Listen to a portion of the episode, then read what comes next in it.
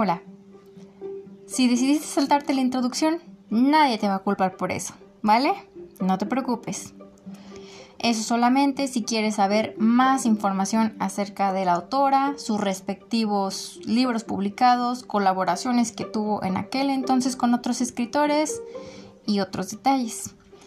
Entonces, comenzaremos con el capítulo número uno, Ya no queda nadie. Cuando Mary Lennox fue enviada a White Manor a vivir con su tío, todos dijeron que era la niña de aspecto más desagradable que jamás hubiesen visto.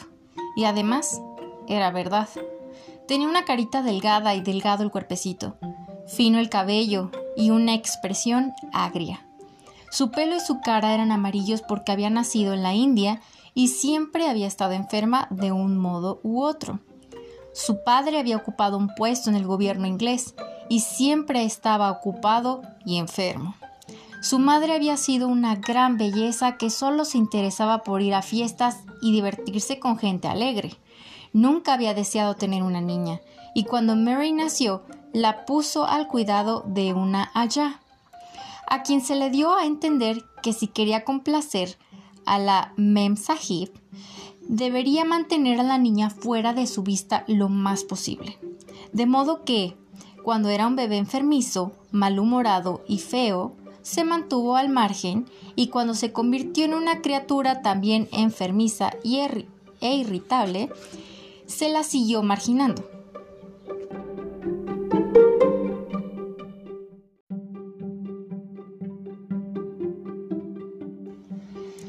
De modo que cuando era un bebé enfermizo, malhumorado y feo, se le mantuvo al margen, y cuando se convirtió en una criatura también enfermiza e irritable, se la siguió marginando.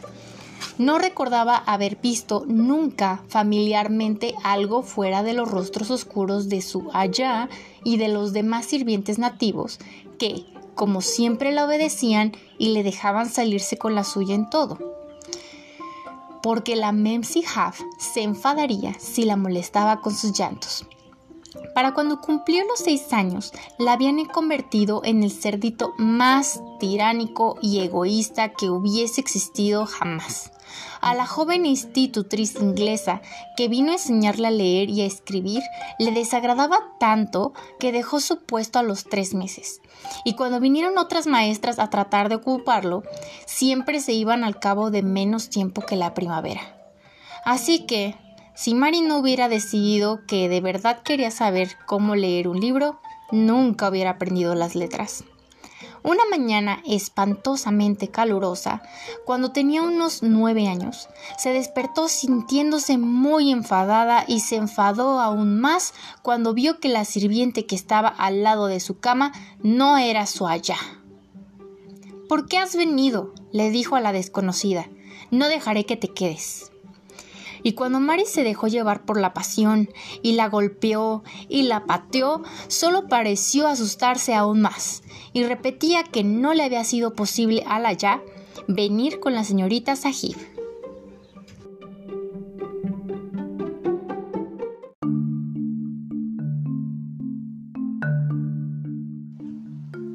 Había algo misterioso en el aire aquella mañana. Nada se hacía en el orden habitual y algunos de los sirvientes nativos parecían estar ausentes, en tanto que los que Mary veía se escabullían o pasaban deprisa, con caras cenizas y asustadas. Pero nadie le decía nada, y su allá no había venido. En realidad, la dejaron sola a medida que avanzó la mañana y terminó por salir a vagar por el jardín. Comenzó a jugar sola bajo un árbol cerca de la galería, Fingía que estaba haciendo un macizo de flores y metía grandes retoños de hibiscos rojos en unos montoncitos de tierra, poniéndose cada vez más enfadada y murmurando para sí las cosas que iba a decirle y lo que llamaría a Sadie cuando volviese.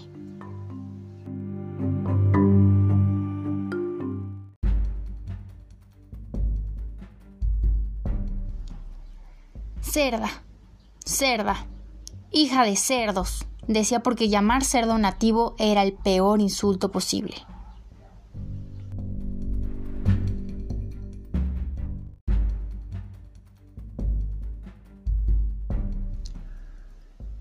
Rechinaba los dientes y repetía esto una y otra vez, cuando oyó a su madre salir a la galería con alguien. Estaba con un hombre apuesto y joven, y se quedaron hablando juntos en voz baja y extraña. Mary conocía a ese apuesto joven que parecía un muchacho. Había oído que era un oficial recién llegado de Inglaterra. La niña se quedó mirándolo fijamente, pero más fijamente miraba a su madre. Siempre lo hacía cuando tenía ocasión de verla, porque la mensajif, Mary la llamaba así normalmente, era una persona muy alta, delgada y bonita, y llevaba ropas muy hermosas. Su pelo era como seda rizada, tenía una naricita delicada que parecía desdeñar todo y unos grandes ojos risueños. Toda su ropa era fina y vaporosa. Mary decía que estaba llena de encajes.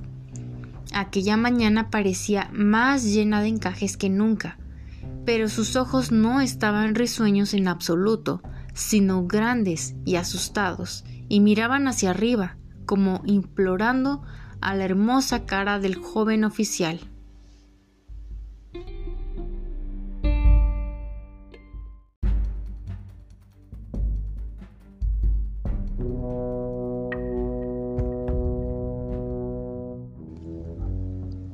En ese mismo instante, surgió un lamento tan sonoro de los cuartos de los sirvientes que ella le apretó el brazo y Mary se quedó temblando de pies a cabeza. El lamento se hizo más y más salvaje. ¿Qué es eso? ¿Qué es eso? dijo la señora Lennox sin aliento. Alguien ha muerto, contestó el joven oficial. Usted no había dicho que hubiese atacado ya a los sirvientes. No lo sabía, gritó la mensajif. Venga conmigo, Venga conmigo. Y se volvió corriendo hacia la casa. Después de eso sucedieron cosas aterradoras, y Mary comprendió el misterio de la mañana. El cólera había atacado en su forma más mortal y la gente moría como moscas. El allá se había puesto enferma por la noche y era precisamente porque acababa de morir, por lo que los sirvientes sollozaban en sus chozas. Antes del nuevo día, otros tres sirvientes habían muerto y otros huyeron aterrorizados. El pánico cundía por todas partes y la gente se moría en los bungalows. Durante la confusión y el asombro del segundo día, Mary se escondió en el cuarto de los niños y se borró de la mente de todos. Nadie pensó en ella, nadie la buscó, y pasaron cosas extrañas de las que no se enteró. Mary lloraba y dormía alternativamente durante horas. Solo sabía que la gente estaba enferma y que se oían ruidos misteriosos y aterradores. Se deslizó una vez al comedor y lo encontró vacío, aunque había comida a medio consumir sobre la mesa y las sillas y los platos parecían haberse sido alejados apresuradamente cuando los comensales se levantaron de repente por alguna razón. La niña comió algunas frutas y galletas, y como tenía sed, se bebió una copa de vino que estaba casi llena. Estaba dulce y ella no sabía lo fuerte que era. Muy pronto le hizo sentirse muy amodorrada, regresó al cuarto de los niños y se encerró allí de nuevo. Asustada por los gritos que oía en las chozas y por el ruido de pasos apresurados, el vino la había dejado tan adormilada que apenas podía mantener abiertos los ojos. Se acostó en la cama y no supo nada más durante largo tiempo. Pasaron muchas cosas en las horas en las que durmió tan profundamente, pero no le molestaron los lamentos ni el ruido de cosas que llevaban y sacaban del bungalow. Cuando despertó, se quedó acostada mirando fijamente la pared. La casa estaba en perfecta quietud. Nunca antes la había sentido tan callada. No oía ni voces ni pasos, y se preguntaba si todo el mundo se había curado ya del cólera y si todo el problema se había acabado. También se preguntaba quién iba a cuidarla ahora que su allá estaba muerta. Vendría una nueva allá que tal vez supiera nuevos cuentos. Mary ya estaba algo cansada de los viejos. No lloró porque se hubiese muerto su niñera. No era una niña afectuosa y nunca le había importado nadie mucho. El ruido el ir y venir y los lamentos por el cólera la habían asustado y se había enfadado porque nadie parecía recordar que ella estaba viva. Todo el mundo estaba demasiado sobrecogido de pánico para pensar en una chiquilla a quien nadie tenía afecto. Cuando la gente tenía el cólera, parecía que no se acordaba de nada más que de sí misma. Pero si todos se habían curado, seguro que alguien se acordaría y vendría a buscarla.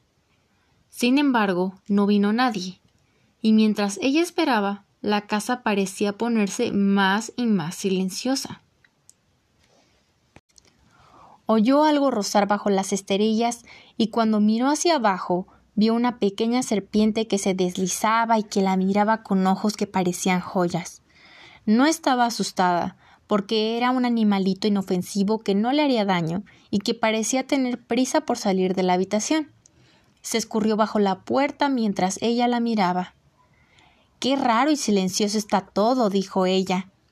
Parece que no hubiese nadie en el bungalow más que yo y la serpiente. Casi enseguida oyó pasos en la propiedad y luego en la galería. Eran los pasos de alguien. Unos hombres entraron en el bungalow y hablaron en voz baja. Nadie vino a recibirlos ni a hablarles, y parecían abrir las puertas y mirar dentro de las habitaciones. ¡Qué desolación! oyó decir a una voz. Esa hermosa, hermosa mujer. Supongo que también la niña. Oí decir que había una niña, aunque nunca la vio nadie. Mary estaba de pie en la mitad del cuarto de los niños cuando abrieron la puerta, unos cuantos minutos después. Parecía una criatura fea y enfadada, y tenía una mueca porque comenzaba a tener hambre y a sentirse afrentosamente olvidada. El primer hombre que entró era un oficial grande al que había visto una vez hablando con su padre. Parecía cansado y preocupado, pero cuando la vio, se quedó tan sorprendido que casi dio un salto. Barney. gritó. Aquí hay una niña. Una niña sola. En un lugar como este. Válgame Dios, ¿quién es? Yo soy Mary Lennox, dijo la chiquilla, poniéndose derecha. Le pareció que el hombre era muy mal educado al llamar al bungalow de su padre un lugar como este. Me quedé dormida cuando todos tenían el cólera y me acabo de despertar. ¿Por qué no viene nadie? Esta es la niña que nunca vieron, exclamó el hombre, volviéndose hacia su compañero. De verdad la habían olvidado. ¿Por qué me olvidaron? dijo Mary golpeando con el pie.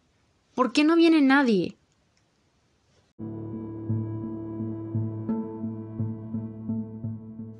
El joven que se llamaba Barney la miró muy tristemente. Mary incluso creyó verlo parpadear, como para alejar las lágrimas. Pobre niñita, dijo él, ya no queda nadie que pueda venir. De esa extraña y repentina forma Mary se enteró de que ya no le quedaban madre ni padre, de que habían fallecido y se los habían llevado por la noche y de que los pocos sirvientes nativos que no habían muerto también se habían ido de la casa tan pronto como pudieron, sin que ninguno se acordara siquiera de que había una señorita Sahif. Por eso estaba todo el lugar tan callado. Realmente no había nadie en el bungalow más que ella y la pequeña serpiente.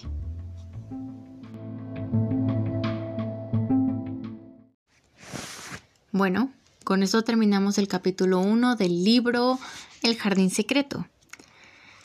Claro que seguramente viste que hay algunas palabras que son extrañas, que nunca hemos escuchado y pues me gustaría mencionar las definiciones de algunas de ellas. Adicional a esto, si te gustaría que hiciera un glosario en el que desglosara las palabras extrañas o poco comunes del capítulo, me lo puedes comentar. De acuerdo. Pues comencemos con estas que son Mem Sahib, Sahib, Bungalow, allá. Recordemos que estamos hablando que los personajes están en la India. Entonces, comencemos con sus definiciones.